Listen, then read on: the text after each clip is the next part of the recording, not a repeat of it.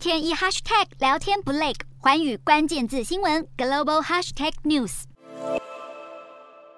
中国毕业季即将到来，今年将有一千零八十万名大专院校学生毕业，创历史新高。但他们所面对的却是受疫情影响而陷入低迷的中国经济，恐怕让许多人陷入毕业及失业的困境。五月份，城镇青年失业率高达百分之十八点四，创历史性纪录。而数据恐怕会在七月的毕业巅峰季冲到百分之二十三。除了严格的疫情风控导致经济恶化，习近平近年来持续打压民营企业，掀起一股监管风暴，重创许多吸引年轻人的企业。这也让许多大学毕业生把未来就业目标局限在更难以录取的中国国有企业。今年甚至只有百分之十七点四的毕业生希望进入民营企业，而习近平也被质疑是否过度干干预青年的职涯规划。青年失业危机席卷中国，导致乱象百出。有些大学规定学生在毕业前必须找到工作，否则不能举行论文口试，变相鼓励学生延毕。云南省政府甚至提供给愿意下乡工作的年轻人每年五万人民币补贴，相当于清华大学毕业生起薪的五个月平均收入。被外界讽刺为毛泽东上山下乡运动的现代版。